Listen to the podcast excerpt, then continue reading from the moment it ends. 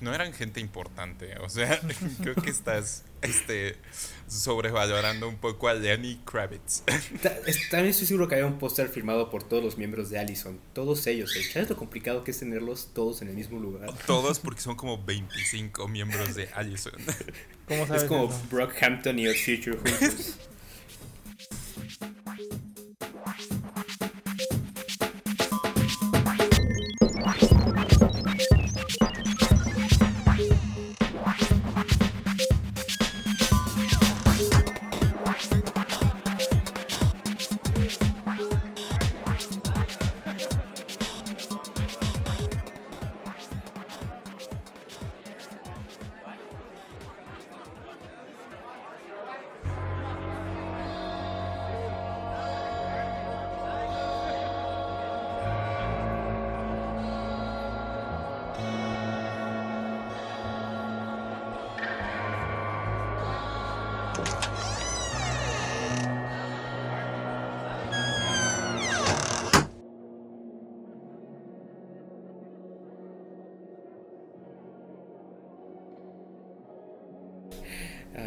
qué, qué, gusto tenerlos aquí el día de hoy. El día de hoy estamos en el baño de Mixup de Plaza Satélite, justamente abajo de la guitarra del infame Lenny Kravitz y el fantasma del Evo mexicano, este póster de Allison. ¿El Evo mexicano? Emo mexicano. Ah, ok, yo pensaba, que hablabas de Evo Morales. no hay Evo Morales mexicano. Mm, cierto. Bueno, pensé que te habíamos dado cuerda. Ibas a empezar uno de tus infames rants del ITAM. Ah, sí, no es cierto. bueno, yo soy su futuro Criminal Defense Attorney, Roberto García, acompañado de nuevo por mis entrañables amigos de la infancia, Sergio Audelo, futuro geopolítico marxista. Sergio, un gusto tenerte como siempre. muchas gracias, me gusta cómo te refieres a mí. Como un cultural y un marxist. Exacto. y, y por supuesto, nuestro creador, Anual González Iñárritu. Qué gusto tenerte aquí, Anual, como de costumbre. Buenas, buenas. ok, este. Mm, pues bueno, qué bonito, qué bonito mix-up, aunque pues no, no está en su gloria, este, no está en sus años dorados, que era 2014-2015. Uh, those were the days, ¿eh? Exacto, sí. como que tenían una estética muy especial los mix-up, ¿piensan? Me acuerdo de su como esquema de colores, este naranja con azul marino. Ese me pareció interesante. Me gustaba siempre la sección de música clásica y jazz. De que siempre estar viendo cosas ahí me hacía sentir classy sí te hace sentir mejor que los demás, eso tengo que decir. es lo importante, ¿no? No, no es cierto.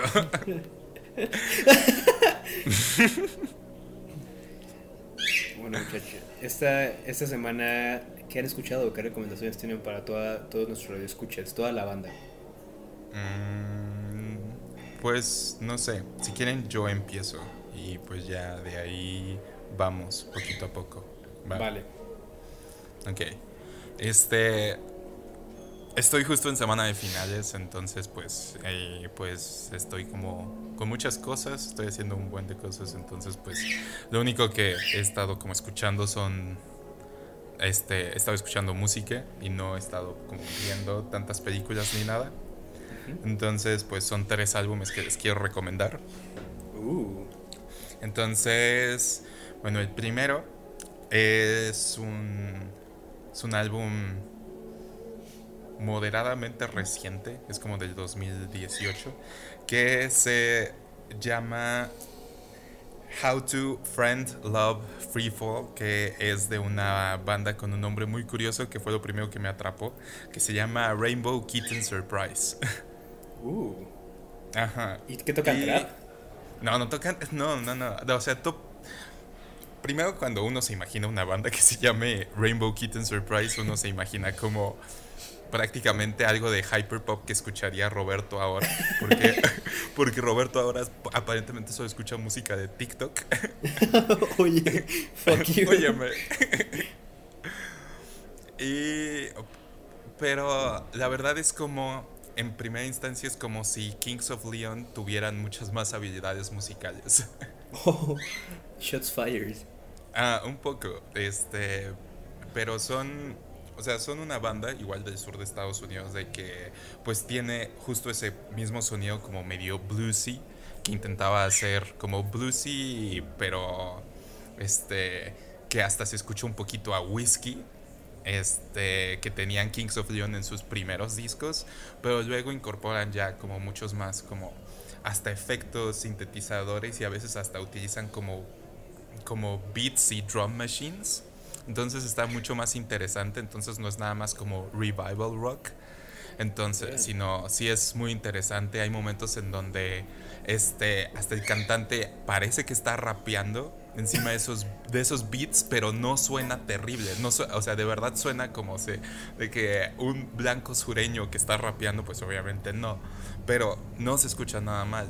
Y algo que tiene como muy bueno el disco es que son canciones muy cortas, de que desarrollan muy bien como muchas ideas en como un lapso corto de tiempo. Entonces no se extienden demasiado no se extienden demasiado. Entonces es, está bastante pues tranquilo de escuchar, está bonito, muy relajado como para poner para cocinar, escuchar así tranqui. Este, como para escuchar en el en como el porch de tu casa y ver la vida pasar, es justo así como lo siento. Entonces está bastante ah. bonito, lo recomiendo. Qué lindo, para tomarte un té helado. Eh, sí, justo, un, un nice southern iced tea. Qué chido, Sugar. Entonces es, está muy bonito. Si no escuchan, este, si escuchan una canción para que es como es How to Free Fall, entonces es esa, dura dos minutos y tantito la canción. Si les ah, late, pues esa, la verdad todo el disco es parecido a eso, está muy tranquilo, muy, muy mellow. Lo recomiendo mucho. Ese es el, esa es mi primera recomendación. Mi segunda recomendación es algo muy diferente también, que es el cuarto, déjenme hago las cuentas, creo que sí, el cuarto disco de ah, esta banda muy famosa en México de manera muy extraña, Beirut, este, que salió su disco No, No, No, que salió en el 2015. Y la razón por la que lo recomiendo es porque es un disco que dura 28 minutos, es muy, es, es muy fácil de escuchar y pues la verdad a mí me pone muy de buenas. Yo, yo, yo he tenido a escuchar últimamente durante las mañanas y de que durante las mañanas no me gusta como jumping a escuchar cosas más densas como emo. como Alison. exacto, como Alison no me gusta poner como frágil de alarma. no sabes vivir entonces, hecho. entonces, este, mm, pues lo recomiendo, lo recomiendo mucho. Es, es un, si no los conocen, Beirut es una banda, o más bien es como el proyecto musical de Zach Condon, que, este, que emergió en Nuevo, en, en Nuevo México hace ya como un poquito más de 10 años, y de que como que se curtió utilizando muchos, mucha música de Europa del Este y como muchos arreglos de Europa del Este y los mismos instrumentos. Después tiene un disco en donde mezcla como la mitad de la mitad es como música folclórica que grabó, o sea, música tipo folclórica que grabó en Oaxaca y luego este la otra mitad es música electrónica. Después como que explotó un poco y tuvo una como muchos singles indie que se siguen como que siguen en rotación en todas esas playlists en Spotify. y después sacó este que siento que es como la, la como es condensado absolutamente todo porque tiene como pasajes instrumentales donde pues recuerda mucho a pues música de Europa del Este, luego tiene momentos muy indie donde utiliza sintetizadores y todo es como muy upbeat, bonito, es como tomarse un café viendo, viendo una, una ciudad este, desde una terraza con el sol muy tranqui. Eso he tendido a escuchar últimamente porque me siento justo en ese mood y pues me siento bien, no me siento tan triste. Entonces está todo muy bien. Serge. Me agrada que cada álbum viene con una recomendación de bebida. Tienes que keep that going para el siguiente. Exacto. entonces el tercero, pues la bebida sería como cloro o algo así, porque les quiero recomendar el, nuevo álbum que creo que salió hace como en el mes pasado o las últimas semanas, que es eh, el álbum se llama Bellavista y es de Viva Belgrado. Uh. De que es este, bueno, Viva Belgrado es una banda pues no sé si como medio emo, post-hardcore screamo hasta a veces de española. Entonces, que pues es sacaron su nuevo disco y pues en ciertos momentos había escuchado como algo de Viva Belgrado en los últimos años, pero no lo había escuchado pues tanto, como que no me encantaban. Pero este último disco, francamente, creo que es lo mejor que he escuchado este año, de lo mejor. Este, mm, al menos creo que de lo mejor en español porque pues sí tiende a tener como esas letras muy emocionales y eso es como los guitarrazos que pues identifican mucho al post-hardcore, emo, screamo, así. Pero también tiene una canción de que me llamó muchísimo la atención que se llama, en prima el nombre es increíble, se llama Más triste que Shinji Ikari. Sí. y pues es francamente una canción más o menos como de RB de que pues no, ah, no estaría raro escucharla como en loop, como algo de TikTok. y que me encanta la letra, me encantan todas las letras del disco y todo fluye perfectamente.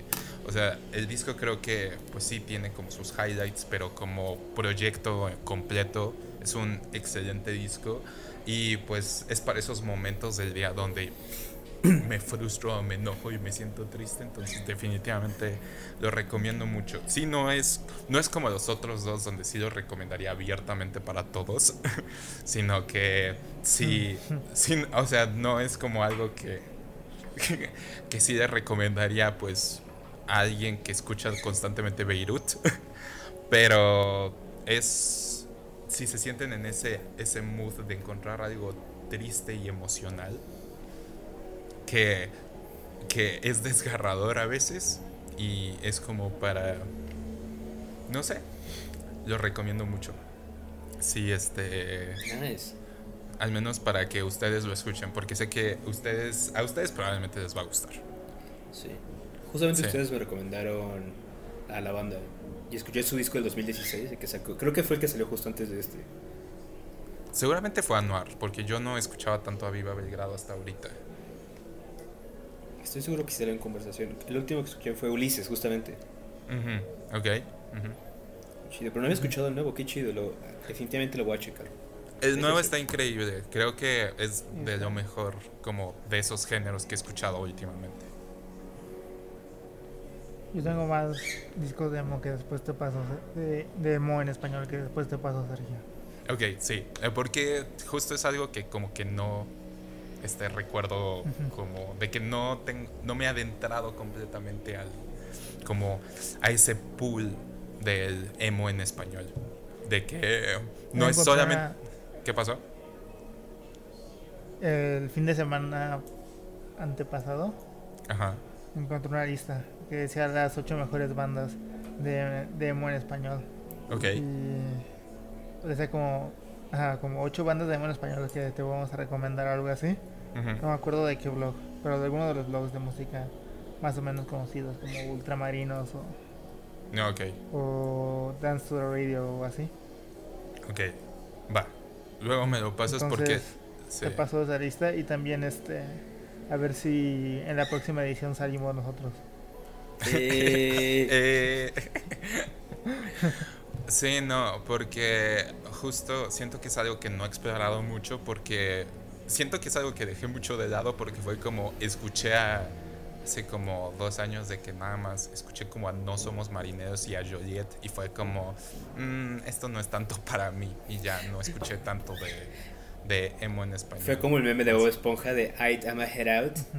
Oh, un poquito, porque era demasiado intenso y como que me recordaba más a Bring Me the Horizon que a otras cosas que me gustan más. Entonces, este, sí. Este, sí, no, pero sí, pásame esa lista, por favor. Y porque necesito más música en español, de hecho, en general. Eh, más RB en tu idioma. Olvida a Drake a Party Next Door. Hmm. Hola a Jesse Baez y se ganar Eso es, eso es algo que también le, le agradezco mucho a Roberto porque no sabía mucho del R&B en español mm. y de que finalmente la semana eh, pasada escuché a Girl Ultra y quiero decirles que boy It slaps. Es, es increíble esa, esa, señorita. Y es chilanga, aparte. Shout out a la Ciudad de México. este. A veces. Ahorita, maybe not. Pero a veces. Ahorita, ahorita no. ahorita. Ahorita está cancelada. Muy bien. Este, Anora, ¿quieres ir tú con tus recomendaciones o quieres que salte yo? Ok. Uh, bueno, mis recomendaciones. La primera que voy a recomendar es una película. Que es una película italiana de 1970. Ahorita les digo el título en español. Ah, en español se llama Investigación sobre un ciudadano libre de toda sospecha. Ok. Este, nunca había escuchado esta película.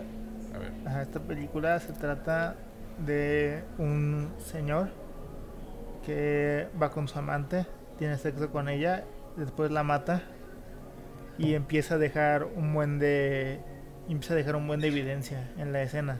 O sea, pero a propósito, ¿no? Empieza a dejar hilos de su ropa por todos lados, huellas en todos lados, se baña ahí mismo. Eh, deja, o sea, deja, eh, deja huellas de sangre con sus zapatos, hace huellas con sus zapatos llenos de sangre y todo.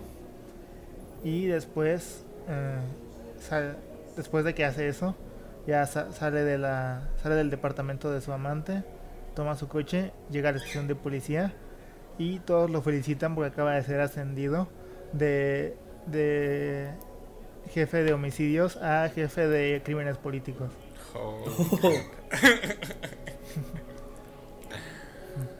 Eh, todo lo que voy a contar, no, no porque sea un misterio, no es un misterio ni nada. Simplemente creo que es más divertido como irte como enterando de sus motivaciones mientras va pasando la película.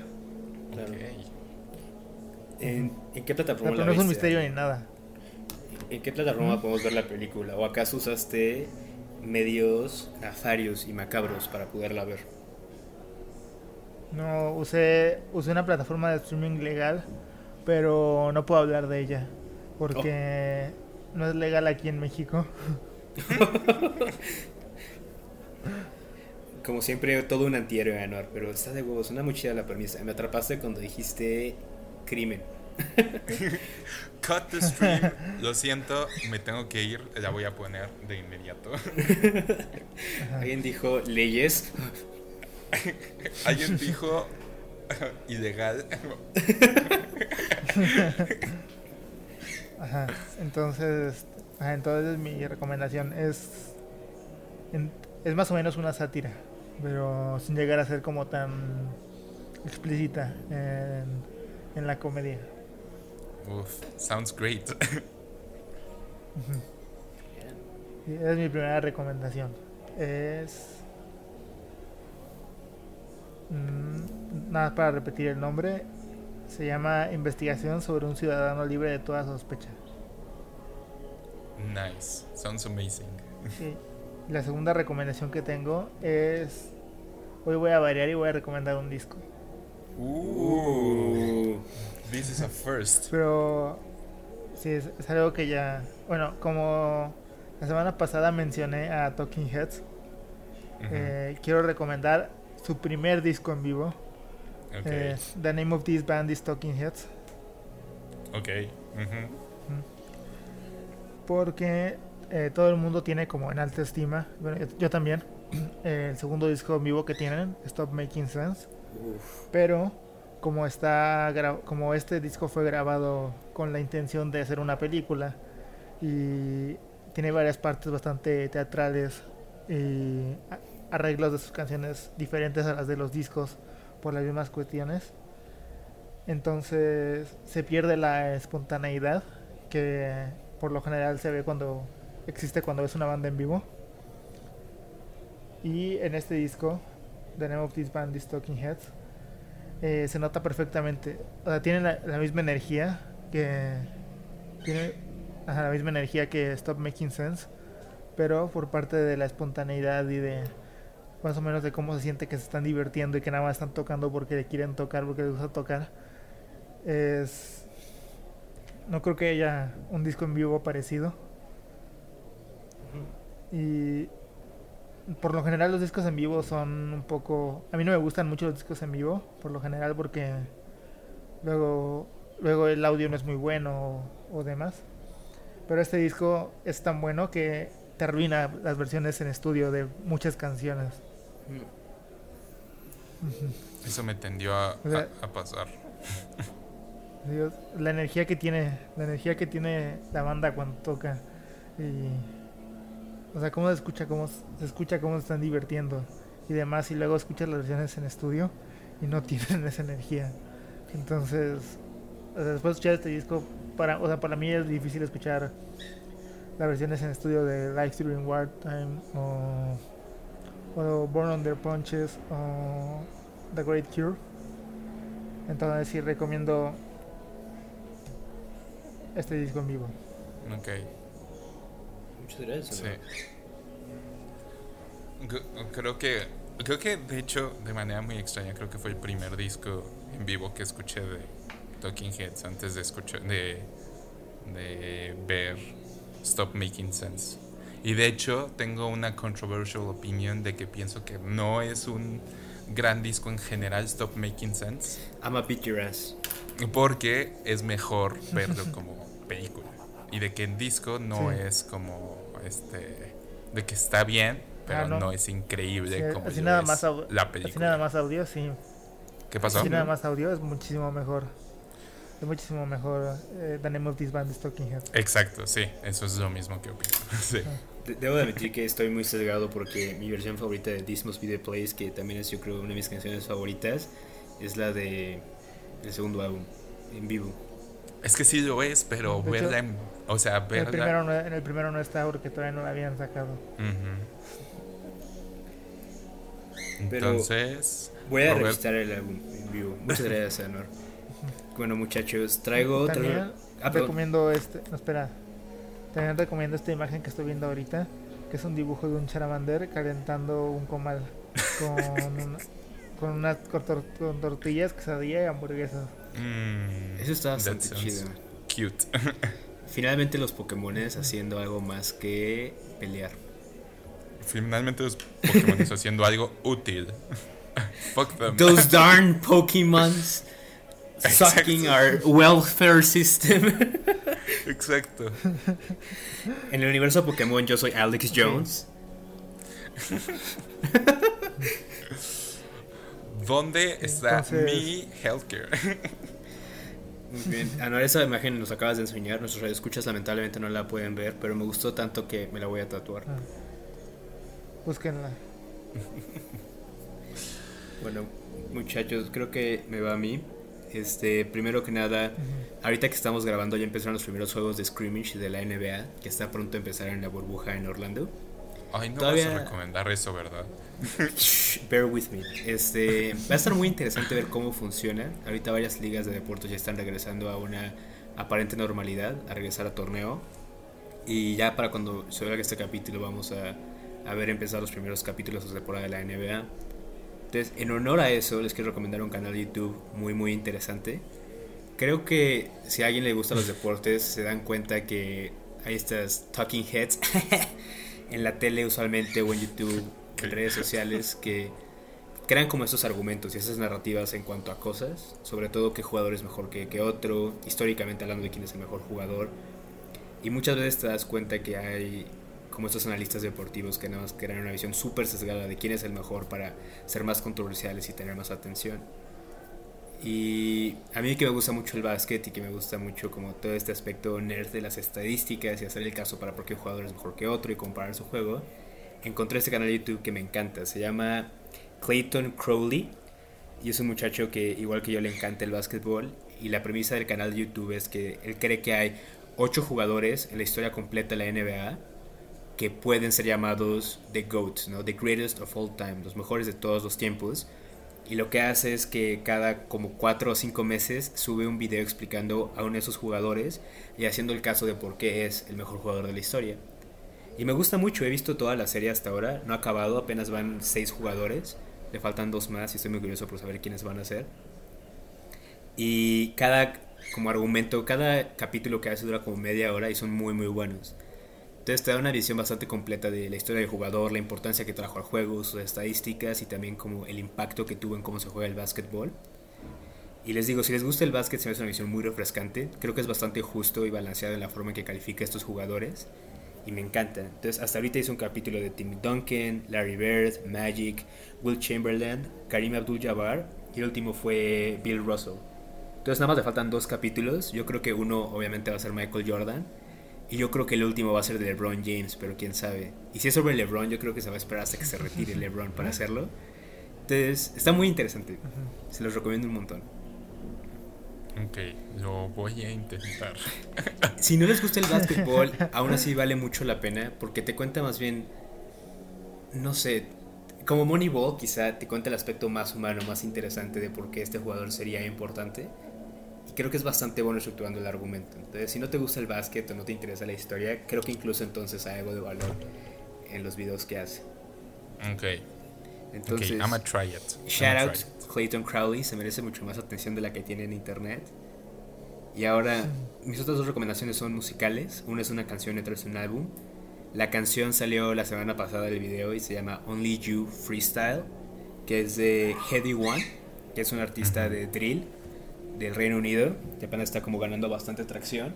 Y esta es su canción más famosa porque su feature es Drake, The Six God himself, la inspiración de moda de Anuar y Mia, hopped on the track y, y, lo hace muy bien. La neta es que no me ha gustado mucho la última música que ha sacado Drake. Me parece que sus últimos álbumes fueron bastante mediocres, la verdad. Pero este freestyle está increíble. Como que entra con todo, tiene muy buenas referencias, muy buenos subliminales a Pusha T. Y hay un par de versos, dos líneas donde las rapea completamente en árabe. Eso me pareció oh. muy, muy chido. Sí, está súper. El beat está muy intenso. Drake va con ganas, son rimas sin parar. Y luego Heady One acaba la segunda parte de la canción. Y está increíble. Creo que esta es la música que escucharía si fuera un boxeador, como antes de entrar al ring porque se te pone como en el mood de break stuff. nice. Entonces, altamente recomendable. Es una sola rola, dura como dos minutos y medio. Es un freestyle. Entonces, muy buena energía. Ahora, en el lado. ¿Perdón? Tu tercera recomendación es Break Stuff de Limp Bizkit. Es el remix de Break Stuff de Limp Bizkit con Frank Sinatra. No, no es cierto. ¿Qué? es, creo que el polo opuesto de mis gustos musicales. Hay, voy a ser un poco pretencioso, pero la neta es un buen álbum, así que bear with me, por favor. es una recomendación. Todo esto ha sido de como sorpresas de parte de Roberto. o sea, todas estas recomendaciones ha sido como está recomendando basket a mí. Basketball, una canción de Drake donde rapea en árabe y lo último es el último disco que sacó Jazz Archives Presents entonces, Jazz Archives es una división del Archivo Nacional de Estados Unidos que se dedica justamente a recopilar jazz y trabajan en ellas varias universidades, como notoriamente la Universidad de Chicago, NYU, son los grandes curadores. Y ellos fueron parte de la asociación que rescató el último disco de John Coltrane, Both Directions at Once. Ellos encontraron varios de los recordings.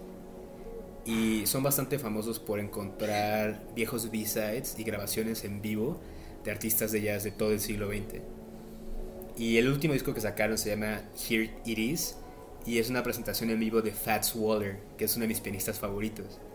Para quien no sepa, Fats es de huevos, estuvo como prolífico como entre 1929 a 1940, es como de uno de los padres del swing, era un pianista súper chido, muy buena onda, su música es como el mejor tipo de jazz, creo que es muy alegre, es muy lindo, muy como de swing, Sería algo que siento que escucharías en un, en un buen bar para pasar una buena noche. Y está muy padre, esta presentación es una presentación en vivo que hizo en 1929 y justamente no tiene la mejor calidad de audio, lamentablemente, pues es una presentación en vivo del 29, pero como decía Noir, creo que lo que rescata mucho esta versión es justamente la energía que carga. Y este sonido, obviamente low-fi a propósito, o quizás sin querer porque no hay forma de tener una buena calidad de audio con una grabación del 29. Creo que si era sin querer, no era como lo-fi hip hop beats. Exacto. Pero la estética está súper chida y también la audiencia gritando de la emoción, aplaudiendo. Fats hace intermisiones donde habla con la audiencia y hace chistes. Entonces es una muy muy buena experiencia. Lo escuché en la semana, como antes de irme a dormir. Nada más lo estaba escuchando en mis audífonos. Y sí te sientes en un lugar completamente diferente. Y creo que justamente ahorita en la cuarentena cae bastante bien escuchar algo que te lleve a otro lugar, como olvidar que estás en tu departamento encerrado por más de 100 días. Y para mí este álbum lo hizo. Truly, sí. Y tiene los como greatest hits de Fats, como sus canciones más famosonas están ahí en esta versión en vivo. Y es un muy buen rato. El disco no dura mucho, lamentablemente ha de ser como poquito menos de media hora, como 28 minutos. Pero un muy buen viaje si te sientes que estás en otro lugar por completo. Ok, nice. Entonces, y recordándoles es Jazz Archives Presents Here It Is, Fast Waller. En, en, algún momento me tienes que dar un crash course sobre jazz, porque eso sí es algo que conozco lo más como bare bones, pero no, no lo suficiente, la verdad. Yo tampoco. me gustaría. La leí como dos libros sobre jazz y me junté con mucha gente en la UNAM que dice que sabía mucho. Has hecho, has hecho más que yo, o sea, eso sí, definitivamente. ¿El Toluco sabía de jazz? El Toluco sabía de crack, no de jazz. Shout out al Toluco. Shout out al Toluco. ok. Este. Pues gracias, Roberto. That was nice. Son tres recomendaciones muy diferentes, pero las tres ampliamente recomendables. Definitivamente, o sea, lo del básquet mm, estoy dudando un poco, pero el resto definitivamente. Entonces... No, este... yo iba a ver lo del básquet. Ah, ok. Está bueno. A Noar creo que le va a sacar más gusto, porque tú, Search, no, no sabes de básquet más que jugarlo. Es que no, tampoco. Para nuestros radioescuchas tenemos esta memoria bastante vivida de Search saltando la cancha de básquet, corriendo como Naruto en la secundaria. Eso nunca pasó.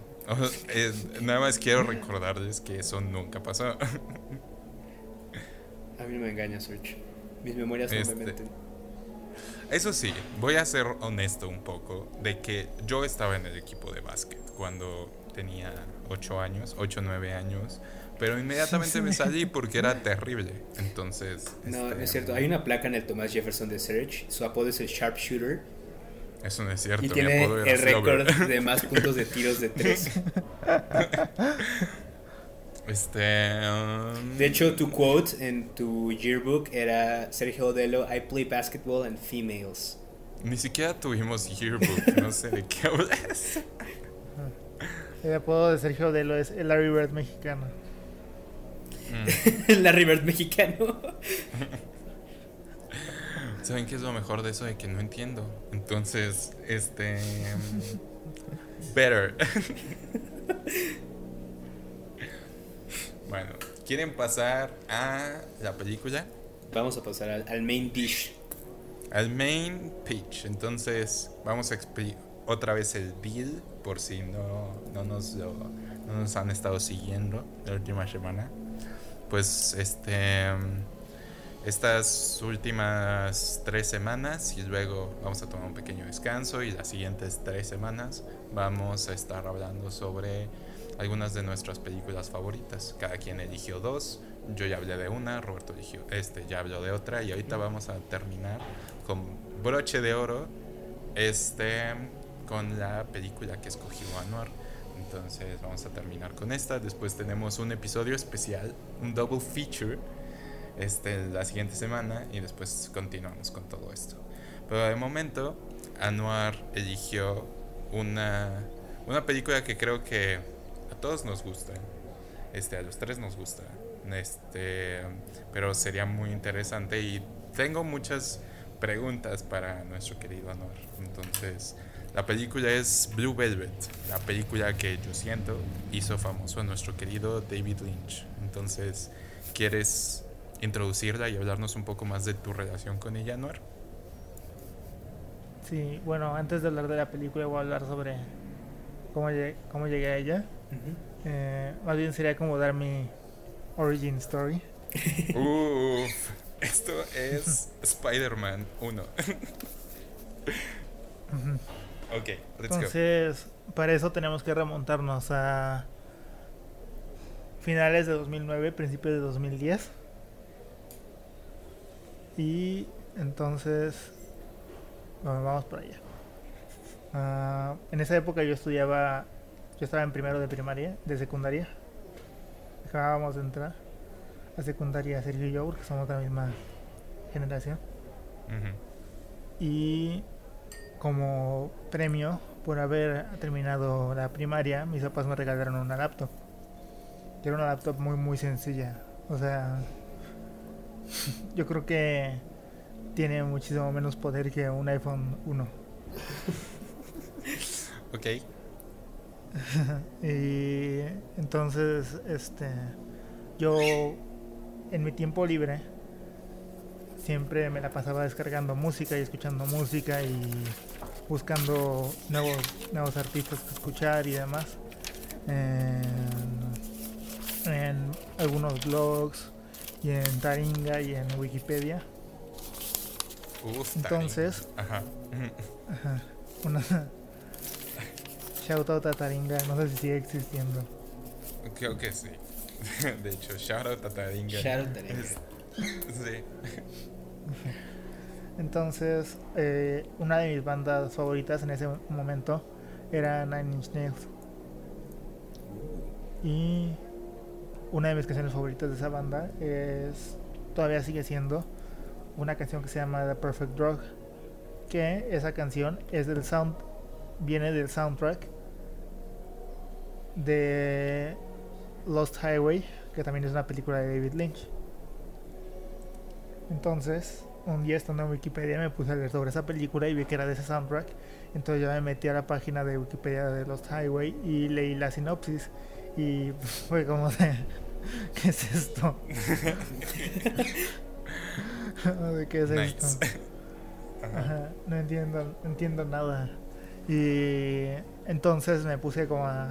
Ah, bueno, también como para decir, para ese entonces, eh, yo era muy fan de Alien, Terminator, eh, Jurassic Park, eh, Matrix y cosas así de ciencia ficción.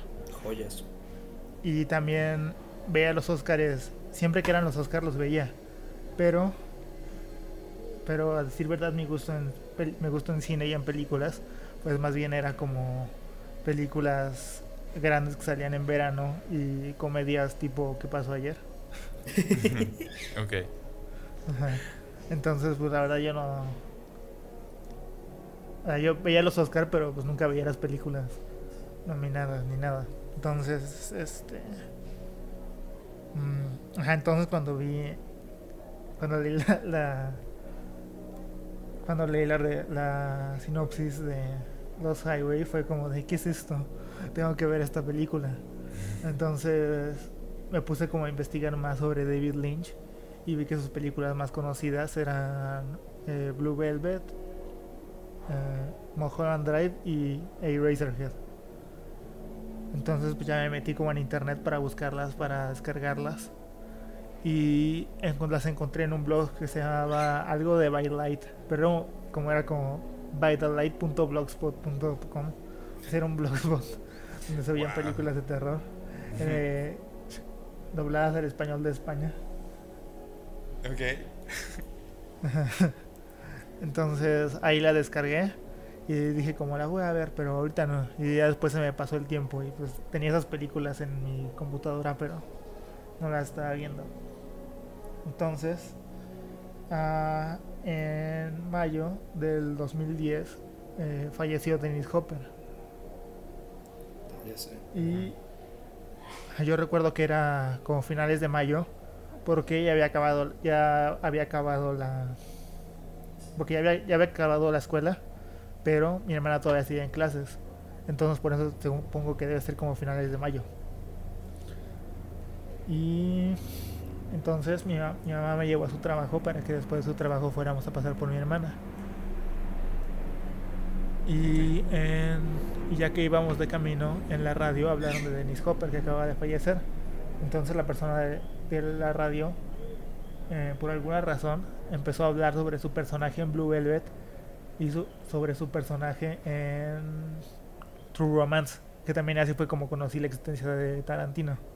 Okay. Oh, wow. Entonces, como habló de su personaje en Blue Velvet, le dije como, ah, perfecto, es, es el momento ideal para ver Blue Velvet. Entonces, ya llegué a mi casa eh, y ya más en la noche vi Blue Velvet por primera vez. Y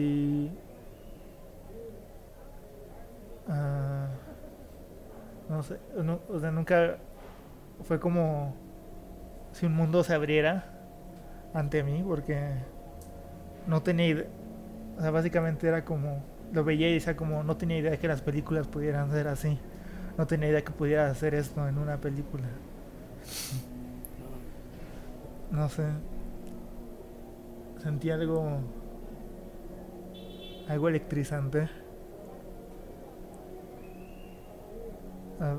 No sé, como un como un éxtasis muy, muy particular. Que todavía me pasa cuando voy a ver como una película que inmediatamente sé que se va a volver de mis favoritas. Todavía me pasa me siento como si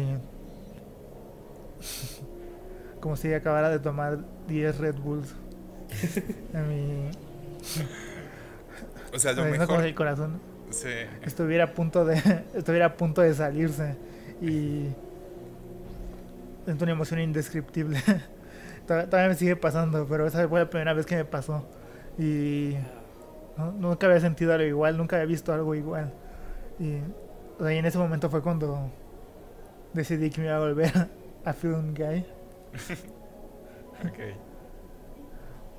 y después de ver después de ver esa película ya me empecé como a, buscar más cosas y a meterme muchísimo más.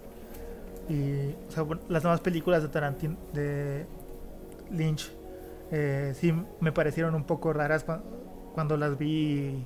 Era como de, no sé qué sea esto, no sé si me gusta o, no.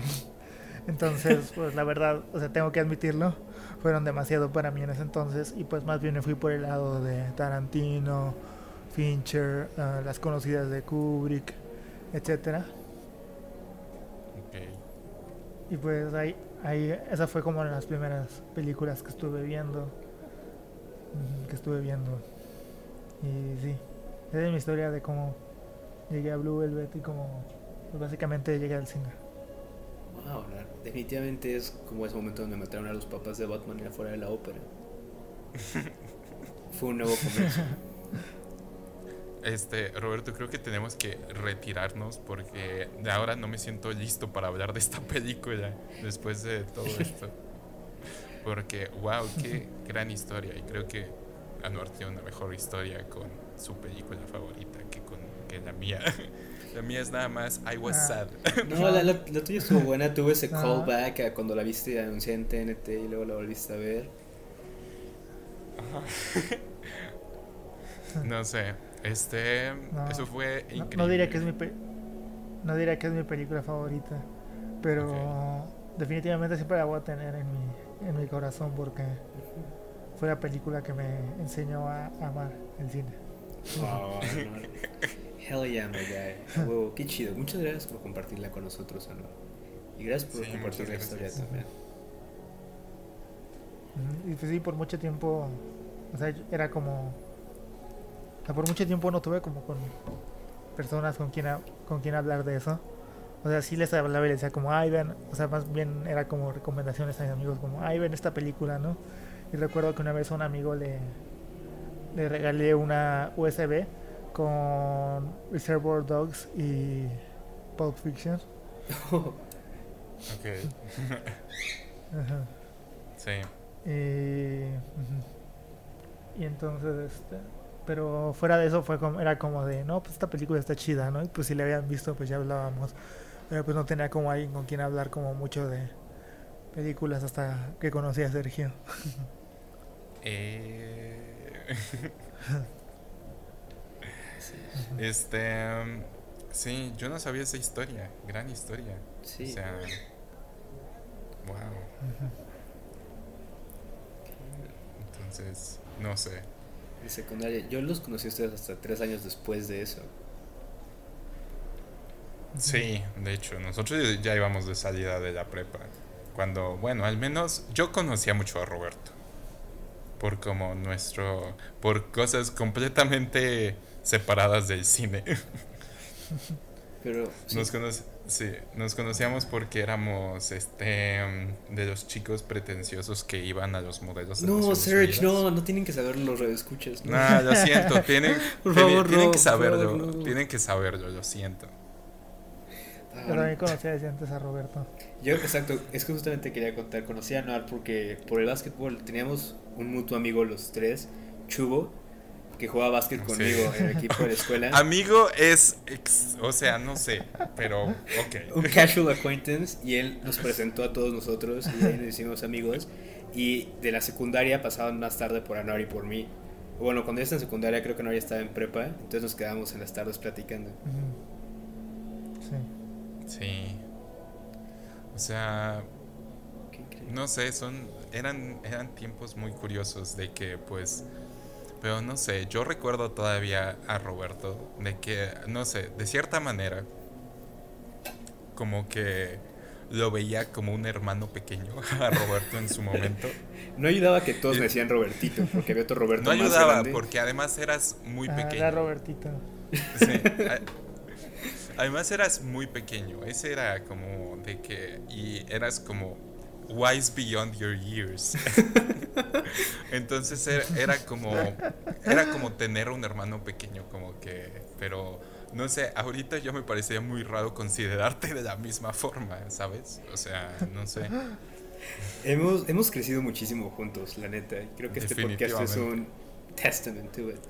Pero entonces, shout out a Blue Velvet por ello. Sí, por crear esta hermosa amistad.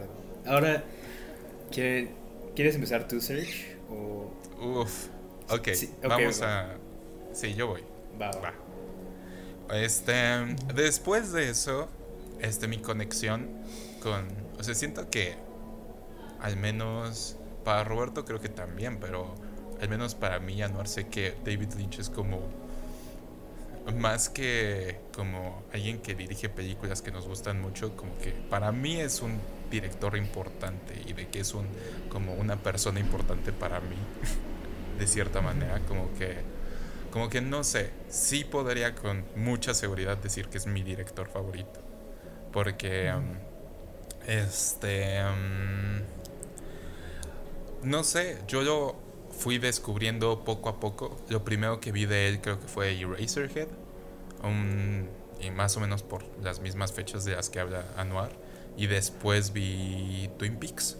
Eh, pero vi Twin Peaks de, por la razón más este, inadecuada porque la vi recomendada en Tumblr y como muchos skills en Tumblr porque yo era como yo era uno de ellos como alrededor de 2012 2013 por ahí de que entraba muchísimo a Tumblr y escuchaba obviamente Arctic Monkeys y compartía como el este como las imágenes como típicas de Tumblr de como en el bosque y luego con las frases y luego como las las fotografías tristes de como personas en baños que todo está desaturado.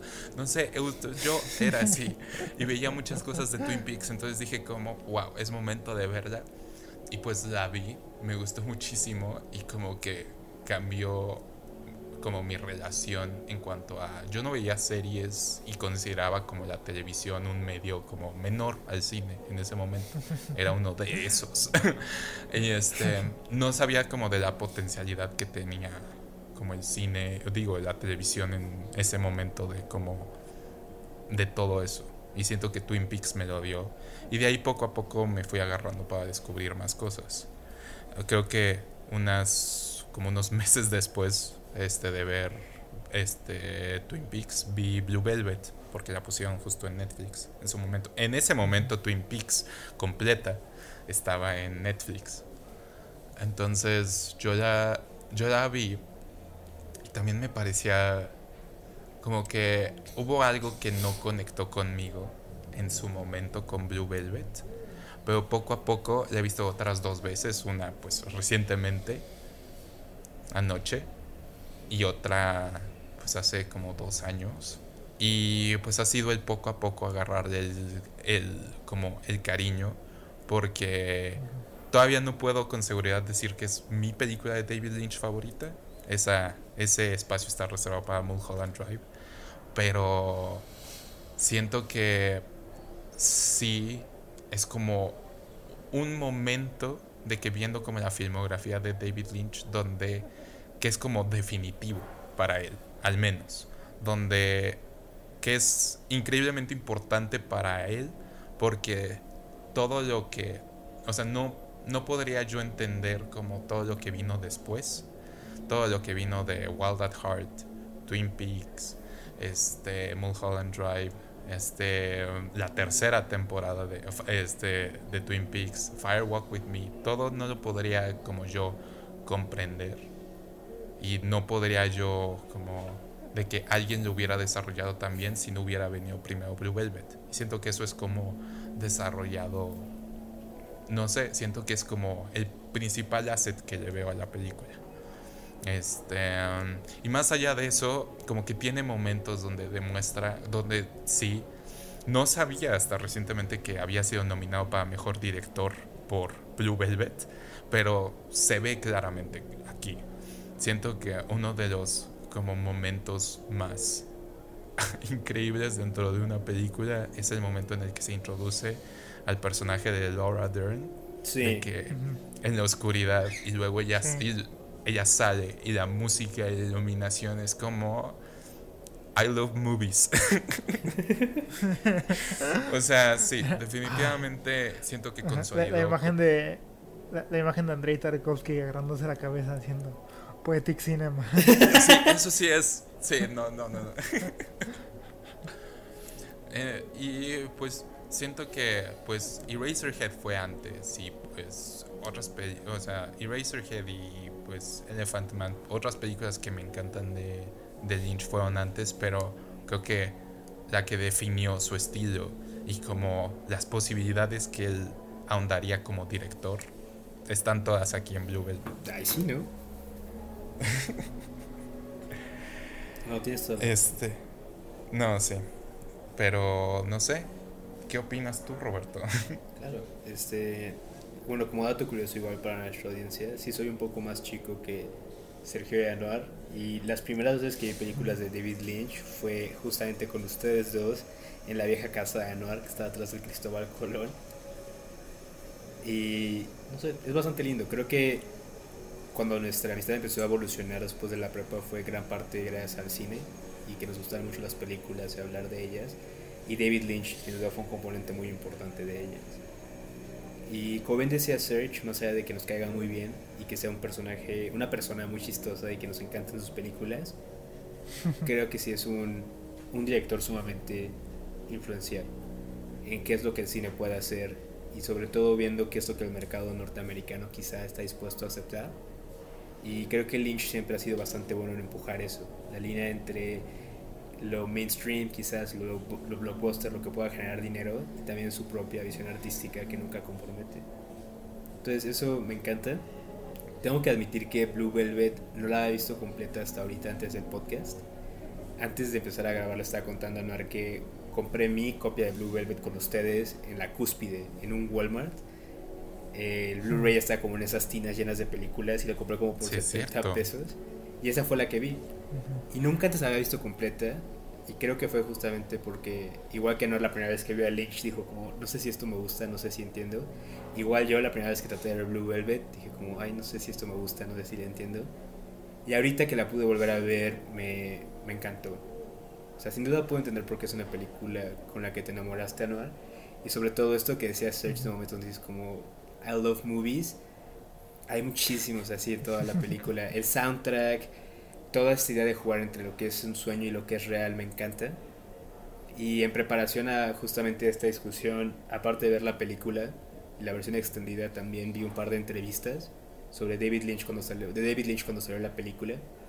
Y él hablaba de que toda la premisa le llegó a él en un sueño, que se hizo un sueño como tan fuerte que decía que no había forma que otras personas no hubieran soñado esto.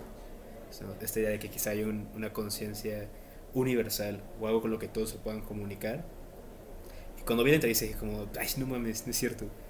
Y luego vi la película y como, wow, quizá no sea un sueño que yo haya tenido, pero el lenguaje que crea Lynch justamente para jugar con lo que es un sueño y lo que es la realidad, como esta línea entre, este, ¿cómo podríamos llamarlo? La vigilia y el sueño. Es, es increíble. Fucking A, o sea, totalmente, sí. Es que sí se siente como un sueño de la mejor manera posible y no creo que haya otra forma de escribir películas, esta película que así. Porque el lenguaje que crea, la forma en la que se mueve, la lógica que tiene la película es un sueño. Y creo que ya en círculos de alta cultura y gente pretenciosa con sus lentes, una palabra que se avienta mucho para referirse a cualquier cosa rara es órfico, como, ah, sí, sí, esta, sí, sí, sí, esta, esta novela irracional, o, ay, sí, Altazor y viaje en paracaídas, o cualquier galería de arte no contemporánea, es como, ah, sí, el juego entre el sueño y la realidad. Y yo creo que si he visto una película que sí se ha ganado esa medalla de verdad, de una experiencia generalmente órfica, algo como que en verdad juega con el sueño y la realidad, es esta. Y, y también creo que Lynch, igual que los directores que menciona Noir, creo que han caído en el desagrado del público, bueno, de algún público. Creo que se han vuelto shorthand para el niño pseudo pretencioso, pseudo intelectual. Y algo que me gusta mucho de Blue Velvet y en general de lo que hace Lynch es que no es cierto. No es cine pretencioso, no está picándote en las costillas como ves lo inteligente que soy. ¿Ya viste esta referencia que hice a una obra rara de Shakespeare? ¿Ya viste? No es una muy, muy buena película, muy original a su estilo. Y eso es lo que la hace increíble. Y justo como bien decía Noir, lo que tiene de increíble es que es como pocas otras cosas que existen. No es una película que la veas y digas, como esto ya lo he visto antes. Y eso viene de mí, que yo he visto otras películas de Lynch con ustedes. A pesar de que sea aspectos como la toma del coche que te recuerda a los highway, y el juego con la música, así que te recuerda otras cosas de Lynch. Incluso entonces no se parece a ninguna otra cosa que haya visto. Y eso me encantó. El final, aparte, te quedas con un súper buen sabor de boca. Cuando todo el desenlace ocurre, ya finalmente acaba la película y está el, el Robin, o como se llama esa ave en español. Ajá. Creo que es la. Petirrojo. El, gracias, el petirrojo. Creo que es la única vez en mi vida que he visto una película de Lynch y me siento feliz al final. Entonces, sí, increíble. Muchas gracias por compartir, y por la recomendación. Cuéntenme más ustedes. Este, es que no sé, no, es que hay tantas cosas de las que quiero hablar, o sea, porque siento que esto podría durar cuatro horas porque voy a empezar a hablar de Twin Peaks y de, porque, o sea, voy a empezar a hablar de absolutamente todo como lo que me encanta de David Lynch, pero nada más como que me quiero agarrar como un tantito de, pues todo eso de la lógica del sueño, porque es como, si hay como algo que es también como como de que a mí al menos como que ya me harta un poco, es como todo el cine que intenta emular todo aquello del sueño, pero no lo logra de una manera que no conecta conmigo, al menos. Y yo pensaba, en ese momento, yo en otros momentos pensaba que era solamente yo, de que era como, maybe otras personas sí tienen como ese tipo de lógica o ese tipo de sueños o visiones, etcétera, lo que sea. Pero al menos de las personas que les he recomendado algo de David Lynch, siempre, siempre me mencionan eso. Siempre me mencionan el hecho de que pues es que yo he soñado eso, yo he tenido, o sea, yo he tenido como esa misma sensación. O sea, de que el movimiento de la cámara, hasta el movimiento de la cámara a veces, las tomas, la forma en que graba las caras, graba los espacios, en, que como colorea todo, hasta la misma decoración de los propios sets, los valores de producción, absolutamente todo, son cosas que hay como algo, como una pequeña parte de mí adentro que siempre me está picando constantemente y me dice como, hey, tú alguna vez soñaste eso o es como no te se te asemeja esto a algo y siempre es como ese sentimiento de incertidumbre al ver como algo de Lynch de que yo pues lo asocio completamente con algo que ya había yo tenido antes.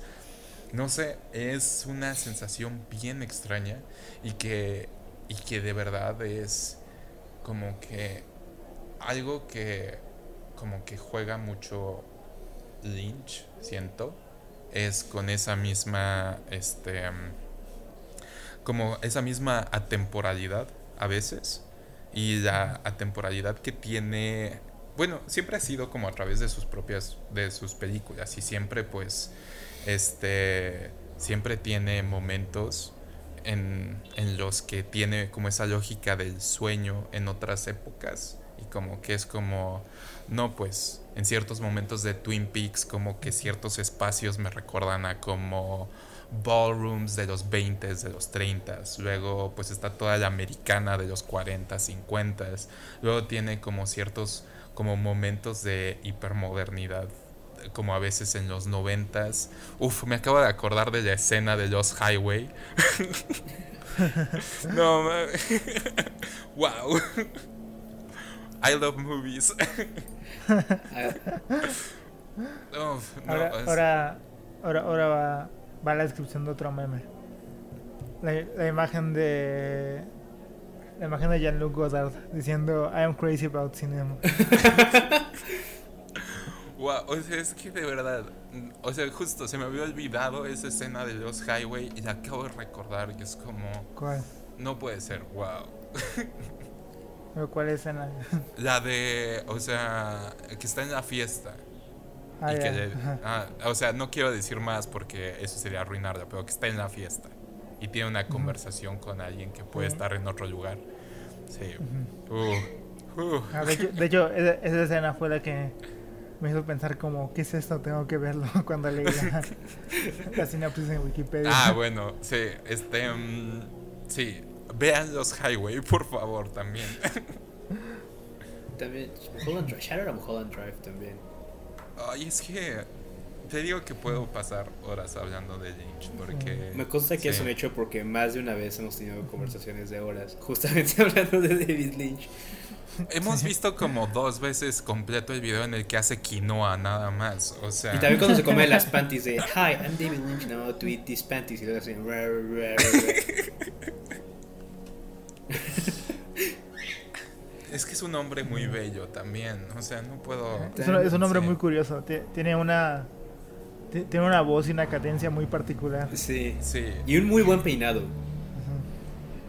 Ah, Tiene, tiene el mejor peinado. Sí. Top 3 mejores peinados de directores, definitivamente. Sí. Detrás ¿Quiénes son de los otros dos? mí- Quentin Tarantino, número uno, y Spike Lee. What? ah, bueno, Spike Lee, maybe. O sea, de que Spike Lee en Do the Right Thing y Quentin Tarantino ahorita, que nada más tiene un poquito de pelo arriba. nada, sí. Y también les quería, quería preguntarles a ustedes que tienen más, bueno, que han visto la película antes, sobre todo a ti, Anual. Cuando he escuchado de ella, mucha gente se refiere a ella como una película de terror y Ujú. críticas más específicas. Creo que Roger y Ebert dijeron que era psychosexual terror. Y ya viendo Ajá, esto sí. puedo entender de dónde viene, pero creo que a mí lo que más me, me espantó, por decirlo así, lo que me sacaba de onda es que muchas de estas imágenes se sienten casi bien. O sea, como que toda la historia, justo por esta lógica del sueño, se siente casi normal, pero no. O sea, como que hay algo Ajá. que, que te saca de onda, como decía un Canny Valley de la Sí. película. Entonces, Uh, hubo momentos donde a mí sí me, me generó, no solamente suspenso, pero sí Ajá. me dio miedito. Y quería ver si esa fue Sí. su experiencia, ¿no? De los dos viendo la película igual. Sí. Sí sintieron Eso, eso lo estaba viendo en el, en el en el documental que viene con el Blu-ray, Mm. donde hablan acerca de que el set del departamento de Dorothy Bades eh, lo pintaron de ese color específicamente porque David Lynch lo quería de ese color. Porque pensó que era un color muy extraño que no verías en ningún departamento. Tienes razón. Sí. Y, y luego también la, la escena donde donde van a la fiesta que están montando los amigos de, de Frank Wood. también el, también el set está de un color muy rosa. Muy, muy extraño. Y luego decían que, que David Lynch se ponía como a como a tirar pelusas por el departamento. Ajá. Ese hombre hizo. Porque él decía que, que eso, que eso lo, que sí lo iba a hacer que se viera mejor.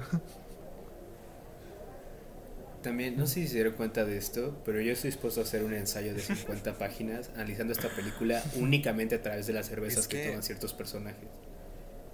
Ajá. Porque el detective... Yo, yo, yo de hecho por yo de hecho por esta película siempre dije como voy a tomar Heineken cuando tome cerveza pero después ya la probé y, y no es mi favorita Tampoco. Pero el... el ah, pero sí ¡Pabst Blue Ribbon! Heineken fuck that shit Pabst Blue Ribbon Y también con Laura Dern en el bar hablando y dice como, ah, sorry, my dad drinks Es blood. Pabst Blue Y le dice Ribbon. como, ah, pones una buena cerveza. Y se quedan en silencio. Pabst Blue Ribbon. The King of Beers. Ajá. Ajá. Si hicieran eso... Sí, a- a- algo que me algo que me gusta de las películas de Lynch es que no se siente The King no, of se siente como que él esté The King como of tratando Beers. como que él esté ajá, siendo pretencioso de que pretenda como decir como no mi película va a ser sobre el sueño o sea parece que todo nada más le, le sale de la cabeza y él nada más lo plasma como se lo imaginó. Y así le salía así le salen las cosas.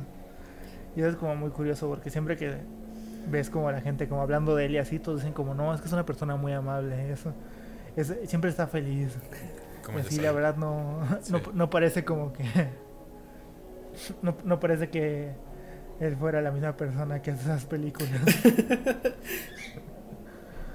todos dicen como no es un, es un boy scout y de hecho en la también en el, en el este eh, ¿cómo se llama? El documental. en el Blu-ray en el, en el documental que viene en el Blu-ray este este Dennis Hopper dice que, que cuando le mostraba el guion, le decía como, bueno, vas a decir esta palabra. Y Dennis Hopper le decía, fuck. Y David Lynch decía, sí, sí, sí, esa palabra.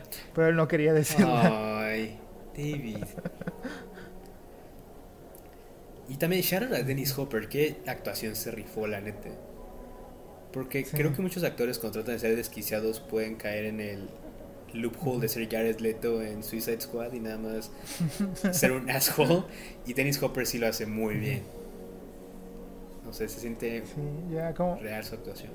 hablando, hablando más de la película, me gustan como mucho los detalles, pequeños detalles que tienen los personajes, ¿no? Por ejemplo, el personaje de Kyle MacLachlan, que lo ves y dices como, ah, este es, está muy guapo, es un galán y demás. Pero tiene como ciertas actitudes medio raras. Sí. Así como muy pequeñas. O sea, como que dice como, no, a mí me encanta la cerveza, Hei-", o sea, como que es como un beer guy, de, a mí me gusta la Heineken, Sí. es la mejor cerveza. Ajá, o también que siempre está vestido como con traje, pero no exactamente traje. Ah, cierto. Nunca trae corbata. Ajá, Aún no o cuando dice corbata, como, o, cuando- o la escena donde dice como, do you know the chicken dance? The chicken dance. Sí. sí, sí. Ajá, sí. O sea, que, que puede ser como muy galán y todo, pero sabes que hay como algo raro de él, ¿no? O sea, inmediatamente Ajá. como por su forma de vestir o su forma de hablar o demás, sabes que pues no era una persona como extremadamente popular cuando iba a la preparatoria o... Es que justo por eso que acabas de decir, creo que una escena que representa eso muy bien es cuando le dice al personaje de Lara Dern que, que le gusta, que está hablando como, sí, sí, sí, es un misterio. Y él dice como, ay, no tienes miedo. Y dice como, no, me gustan los misterios. Y luego se sienta junto a él y dice como, tú eres mi misterio favorito o algo así. Ajá, sí. No, este, mi parte favorita que demuestra como a, a veces lo desconectado que está es que le cuenta todo lo de su sueño de los petirrojos, o sea, Laura Dern le cuenta su sueño de los petirrojos y de cómo son el amor y cómo llegan al mundo a esparcir el amor y luego y luego nada más Cal McLachlan se queda sentado y le dice, "You're a very neat girl." y luego le dice a Lara Dern, you're a very neat girl too. Y le dice como, no, no, a neat lad. sí es cierto.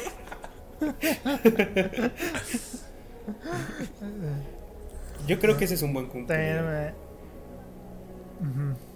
Sí. Pero Lo he utilizado a veces. El gran... Entonces hay como mucho... Hay muchísimo atención puesta a la, a la al diseño de los sets y demás. Mucha atención al detalle. El diseño del vestuario y todo eso.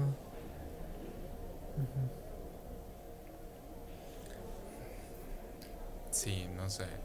Este. Mm, También, Anuar tiene- Ah, ¿qué pasó? Sí. Otra otra cosa que me gusta mucho de la película es como, pero de eso ya me di cuenta después, ¿no? Como ya viendo como la las cosas temáticas de la película es como empieza, es que empieza con estas imágenes, ¿no? De la americana de los años 50, ¿no?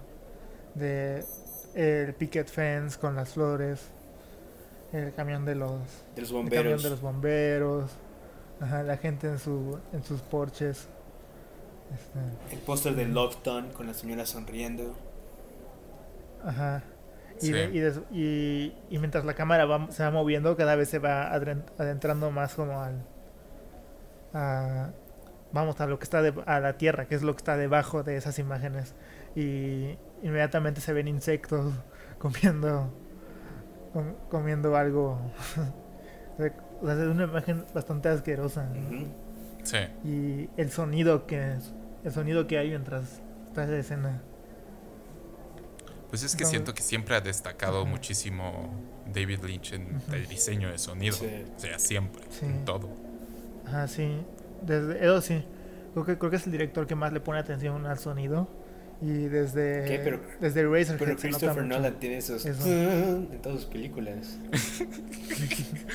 O sea, ¿cómo puedes. ¿Cómo puedes decir eso si punk?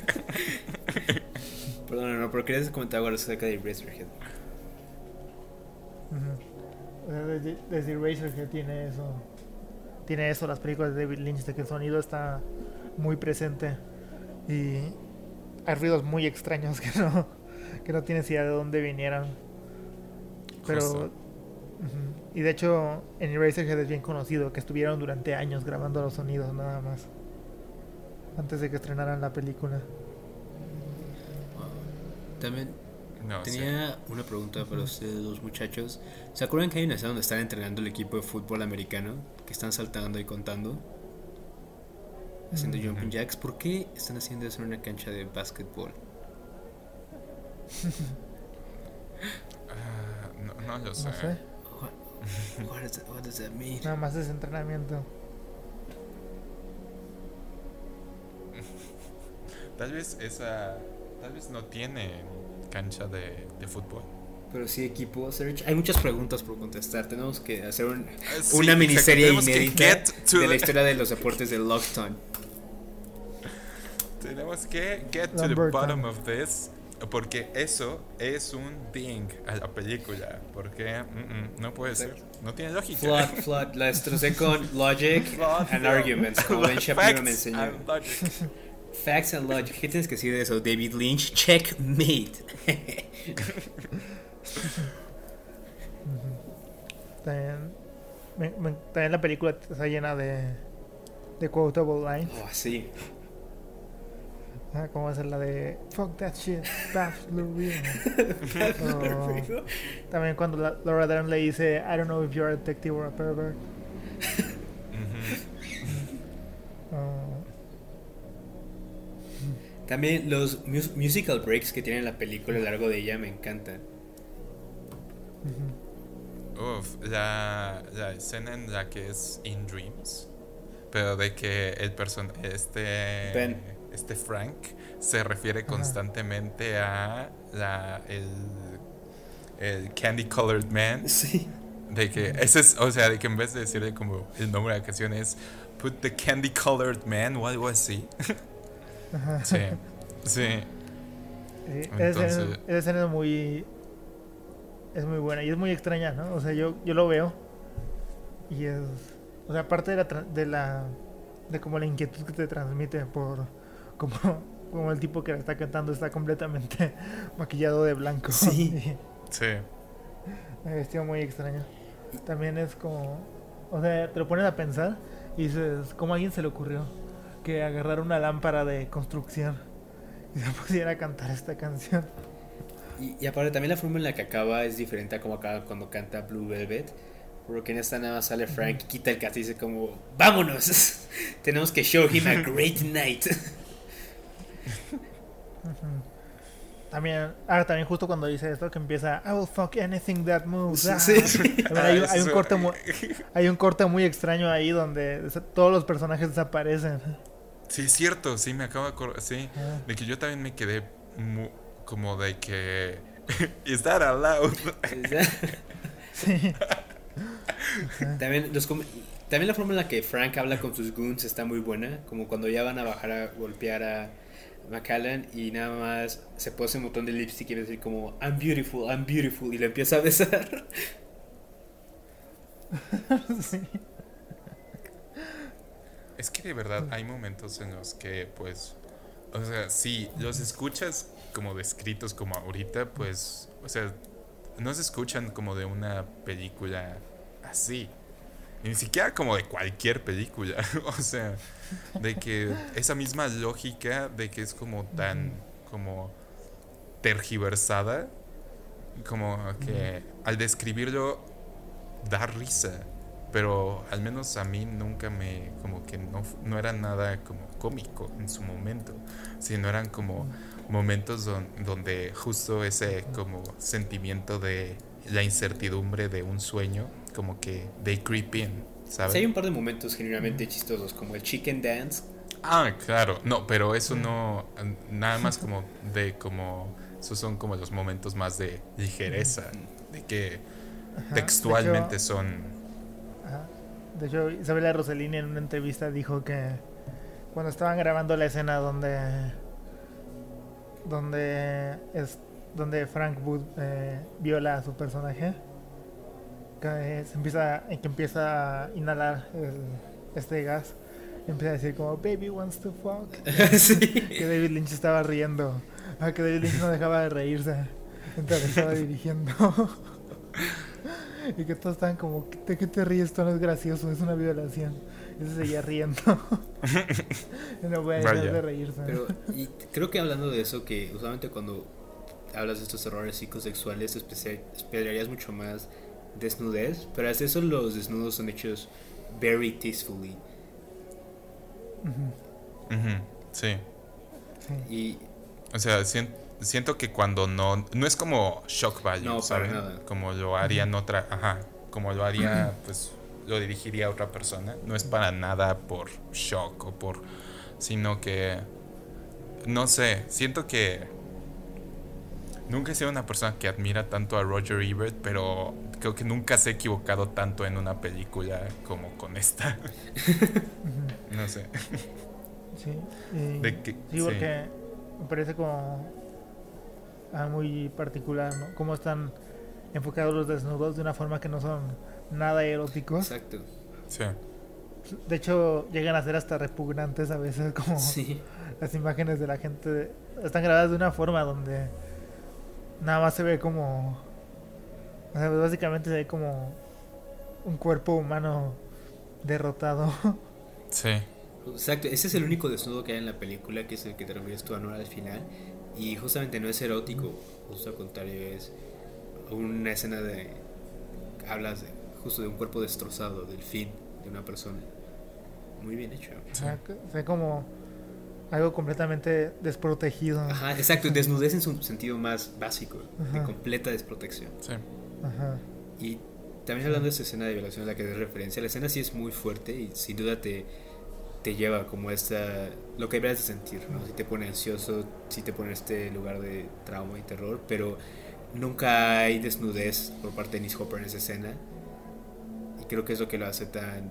No, no sé, creo que habla de como lo increíble de la película y la capacidad que tiene Lynch de comunicar ideas con la audiencia.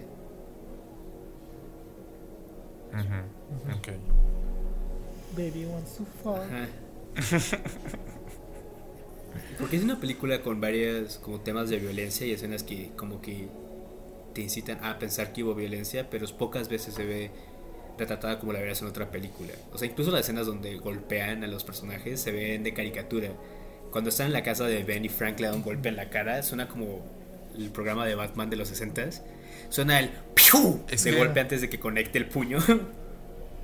Sí, sí, es que creo que escuché de que pues el guion de Blue Velvet ya lo tenía desde hace mucho tiempo. O sea, como una década o más antes de, que se filmara la película, ¿no?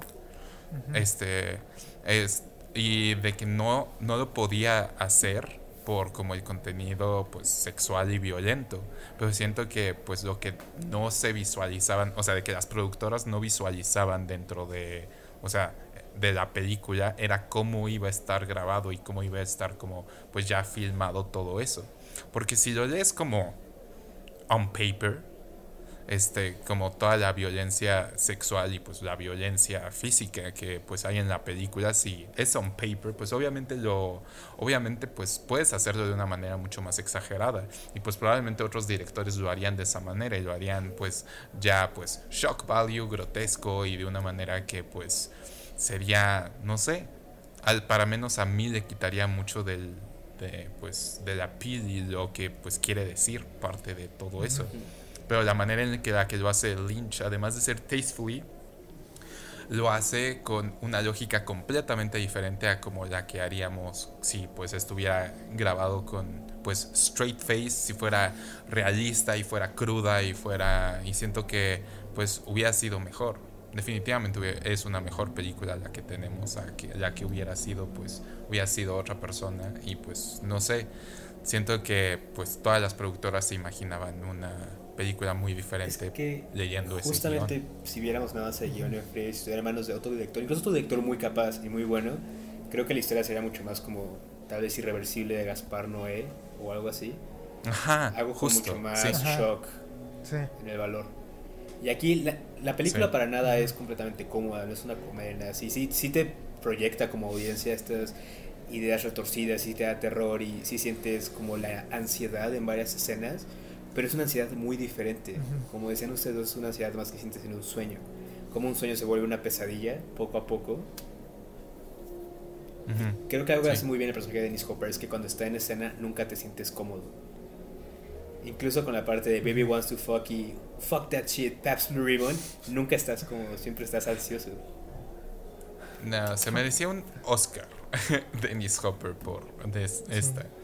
Y de hecho, se pone que esta es la primera película que hizo después de estar mucho tiempo alejado de la, de la actuación porque tuvo problemas de drogas. Entonces, este fue su comeback. Pero sí, al parecer a mucha gente no le gustó eh, cuando salió la película. ¿No les gustó Dennis Hopper en la película o la película? La película en general. Pero, pero fue una película muy famosa, según tengo entendido. O sea, que causó, o sea, o fue famosa por la polémica. Sí fue más famosa por la polémica. también creo que muy de cuando salió en los 80 era una película que le gustó a los críticos y a la academia, pero que Middle America, o sea, que si tu papá lo hubiera hecho como, qué chingados. No, pero ni siquiera ni siquiera a los críticos les gustó mucho, muchas personas este, se supone por ejemplo, que fue una reacción bastante polarizada cuando salió.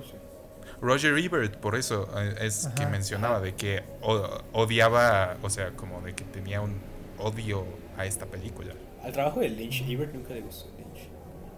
Sí. ¿Qué es lo opuesto de un shoutout, Serge? La única. El shoutout, uh, no shoutout. Anti-shoutouts, nega shoutouts. Anti-shoutouts. Roger Ebert. Entonces, pues, pues sí, no sé. Ah, este, Roberto, tú que eres mi, este, mi compañero en esto, porque sé que Anuar no este, no sé si recuerdas cuando Isabella Rossellini salió en Friends. Sí. Serge. Isabella Rossellini salió en Friends en como la primera o segunda temporada, no, era la segunda temporada. Y luego hay un momento en el que Ross dice como, uff, Isabella Rossellini, uff, Blue Velvet, y luego hace como, Mua. y yo como... Ross es un creep. sí, o sea, de que definitivamente eso demuestra mucho del personaje de Ross en Friends. Creo que uno de los mejores what de la historia no es si Jodorowsky hubiera dirigido Dune, es si David Lynch hubiera dirigido Friends. Uh, sí, definitivamente voy a Ya existe. Nada más quería mencionar. Se llama, se llama Rabbit. ¿Cómo se llama Rabbit? Si David Lynch hubiera dirigido ah.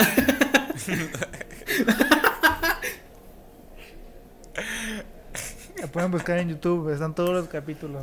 Sí, es, una, es una sitcom muy bonita.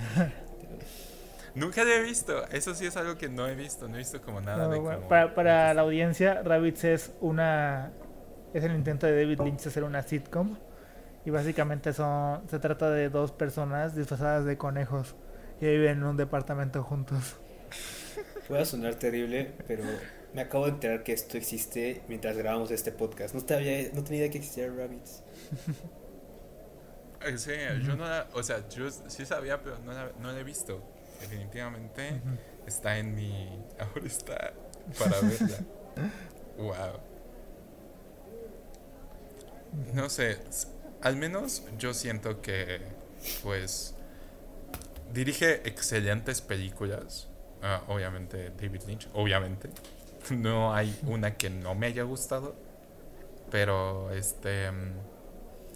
Pero siento que su medio, como en donde puede explayarse completamente, siempre, o sea, es la televisión, creo. Y como que siento que aumenta como muchos de las temas que siempre quiere expandir, porque siempre hay algo como una velada crítica, o sea, tanto como uso y legítimo cariño hacia pues todo lo que ejemplifica la americana, tanto como una crítica hacia ello, y siento que pues utilizar la televisión como su medio, como que, no sé, incrementa mucho pues ese propio como mensaje y pues su propia, este, hasta, no sé, siento que es mucho mejor de esa manera. Siento que por eso tiene mucho más, mucho más poder como en algunos momentos de Twin Peaks. Eh, nada más, no quería interrumpirte, Sergio, pero se cortó un poquito la llamada cuando dijiste eso y te entendí la crítica a la América. Y yo, ¿qué? Y luego empezaste a leer como, wow, ¿cómo, ¿cómo, no he visto ese comentario en David Lynch? No, no. ¿Cuándo sale Cuauhtémoc Blanco en Mulholland Drive? Tengo que regresar a ver cada frame by frame. Este, pues de hecho Mulholland Drive iba a ser una serie de televisión. Eh, era, o sea, de que hay, hay, un piloto por ahí perdido, ¿no? De, de, la que iba a ser serie de Mulholland Drive. Y eh, no sé. El punto es, David Lynch puede hacer lo que quiera, inclusive el video que hizo enseñándonos a cocinar quinoa es uno de los mejores videos que he visto en mi vida. Entonces, pues, David Lynch puede hacer lo que quiera. Creo que concuerdo. Sí. ¿Quieren close this off? ¿O quieren dar como últimos comentarios? Claro. Ok.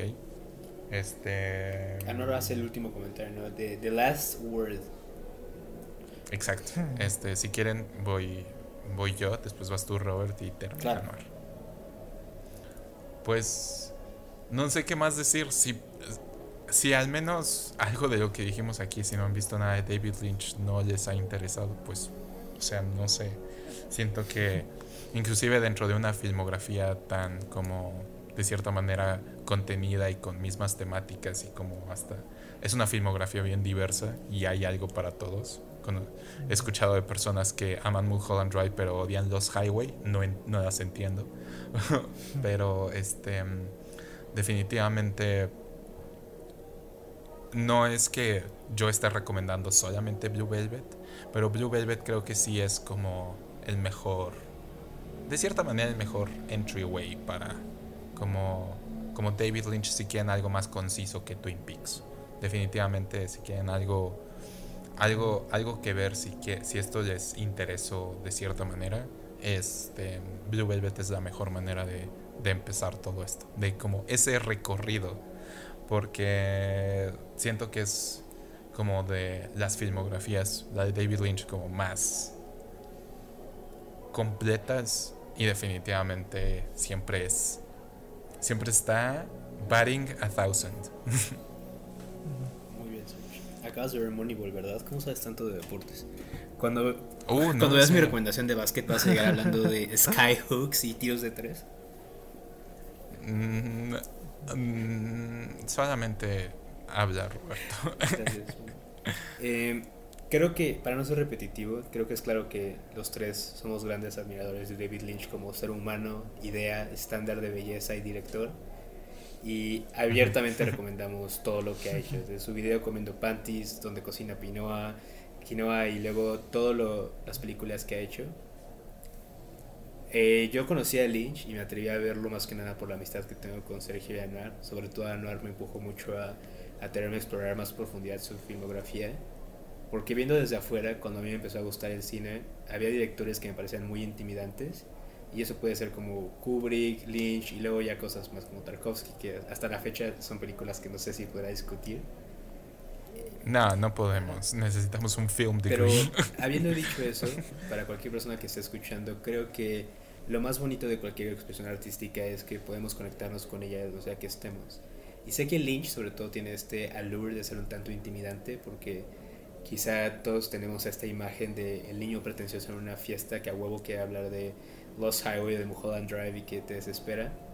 Pero son películas muy lindas y muy honestas. Y como Ben decía, no, no es un director que te diga como, ves la referencia que hice aquí, ves lo inteligente que soy. No, se ve que ese trabajo de alguien que tiene una visión y la quiere expresar y ama lo que hace. Y por más intimidantes que parezcan, incluso en sus comentarios te desalentan a verla, te recomendaría que le dieras una oportunidad.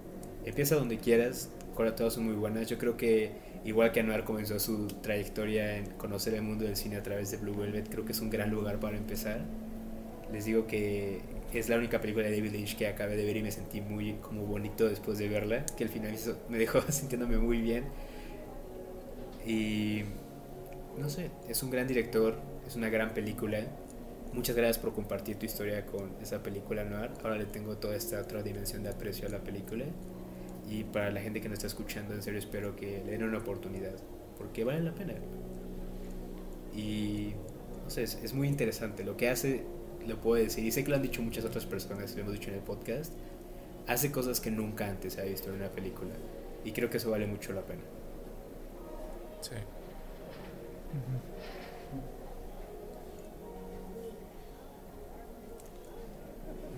Yo creo que David Lynch es como la persona perfecta para estudiar cine, porque él ha dicho en entrevistas que antes de estudiar cine, estudió cine porque quería contar historias y antes de estudiar cine no tenía como ideas de nada del cine, de, la historia del cine, ni, ni, veía películas como un cinefilo, nada más iba al cine y decía como, ah, esta película me gustó y ya. Yo creo que, creo que eso es justo el tipo de personas que debería estudiar cine. No más, no más cineastas pretenciosos que eran como, ah, sí, me inspiré en la... Me inspiré en el trabajo de, de Ranoa. no necesitamos más Carlos Reigadas, por favor. No. Carlos Reigadas da GOAT. que de hecho estudió Derecho. En la libre. es la libre, sí. Definitivamente tampoco necesitamos más personas que hayan estudiado Derecho y que después digan voy a estudiar cine. We got our eyes on you, Roberto. Oh, oh. oh, oh. a, mí se me gusta Reigadas, me parece, me parece una persona muy talentosa. A mí me gusta su estilo de la moda. Es extraño. Es extraño. Ninguna, no amo ninguna de sus películas más que pues Tenebras Lux. Todas las demás películas las veo y digo como yo como yo hubiera quitado la mitad de la película. Creo que estás hablando de Lucy. sí. No, también de la más reciente, también de nuestro tiempo. Ah, sí. Pero, Por, ejemplo, en nuestro tiempo, la primera media hora es brillante. creo que es de lo mejor que he visto en el cine mexicano. okay. La primera media hora. High praise. Nunca Pero bueno, ya regresando a, sí, regresando a David. Este, um... Dinos, ¿no? Ajá. Sí, este. Yo creo que sí es un director muy particular, tiene un estilo muy particular. Ves las películas y sabes inmediatamente que son de él. Y aunque hay muchos directores que se han inspirado en él, yo creo que se inspiran en él como en su habilidad técnica o en su forma de contar, pero en su pero o no sé en su habilidad para hacer un mood, pero yo no conozco a ningún otro director que haya que haga como el mood que hace las películas de David Lynch o que sus películas sigan, sigan la, la que sigan la lógica que sigan las películas de Lynch o incluso que hagan a los actores actuar como, como los hace David Lynch en sus películas. Sí. Entonces, definitivamente es alguien muy particular. Y, y sí, no hay ningún otro director como él. Entonces, recomiendo mucho que si no han visto sus películas empiecen a verlas ya con esta película, que definitivamente es la mejor forma de introducirse. Está en muy buena calidad en YouTube. Porque como les dije, como les dije cuando vi esta película por primera vez, y dije como, ah, ¿qué es esto? Voy a ver más películas de él. La, las vi y fue muy de, de... Está muy raro, creo que no me gustó. siento que es de poco a poco. sí, pero pues igual, ¿no? Si la gente de la audiencia tiene como muchísimo más este experiencia viendo eh, cine no comercial, por decirlo de alguna forma. Entonces tal vez sí sería como mucho más fácil para ellos este, seguir viendo más películas de, David Lynch. No, sí, definitivamente. Igual que era un niño que un niño que veía qué pasó ayer. Todos fuimos ese niño alguna vez. Ah, sí, definitivamente. Cállate, Serge, tú usabas No me enorgu... Eh, no me enorgullezco, lo siento. Sí. Ajá. Eh, no, no me gusta de que la primera mitad de este episodio fue recordar momentos míos vergonzosos, como cuando jugaba básquet. Relataste que íbamos a los Moones, and I'll never forgive you for that. Ah, siento que es mejor eso que de que yo jugaba básquet y nunca anoté. Anoté, nunca encesté. ¿Ves cómo no sé? No debía haber jugado básquet. ¿Nunca, nunca notaste que.? No sé, nunca, nunca encesté algo en como mi carrera de basquetbolista. Entonces, di pases, pero nunca di. No. No. Era, eras el era ese Scottie Pippen. Exacto. Era, ¿Quién es Scottie Pippen? Search era más bien un playmaker como Steve Nash o algo así. Hacía la gente alrededor de él mejor, como Alonso Ball. Mm. Ajá. Supongo. Nada más voy a decir que sí, de ahora en adelante. Bueno, muchachos, como siempre un placer conversar con ustedes en un baño junto a la guitarra autografiada de Lenny Kravitz. Gracias por compartir tu historia, en serio, le tengo toda esta nueva dimensión de aprecio a la película. Y bueno, quizá es hora de levantarnos y vernos la siguiente semana. Claro que Espera, yo quiero, yo quiero despedirnos. Por favor, Ana. Ok, Take it away. Bueno, entonces, muchas gracias por estar con nosotros. Estamos aquí. Eh, yo, eh, Roberto García. Eh, Un placer.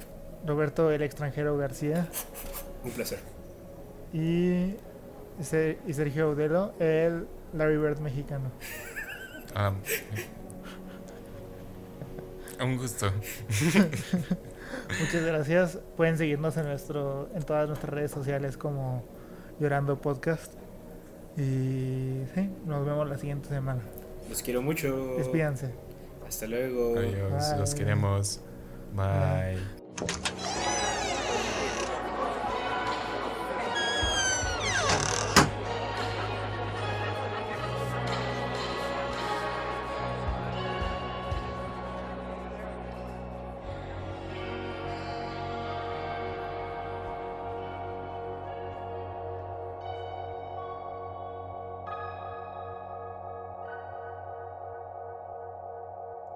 Agregado quería hacer mención al hecho de que cuando empieza la película eh, la cámara se mete a través de la oreja y al final de la película la cámara sale de una oreja como, una metáfora de cómo te vas, se vas adentrando y cómo el personaje de Cal McLachlan se va adentrando a un mundo diferente y después sale de él, así como yo me adentré al mundo del cine.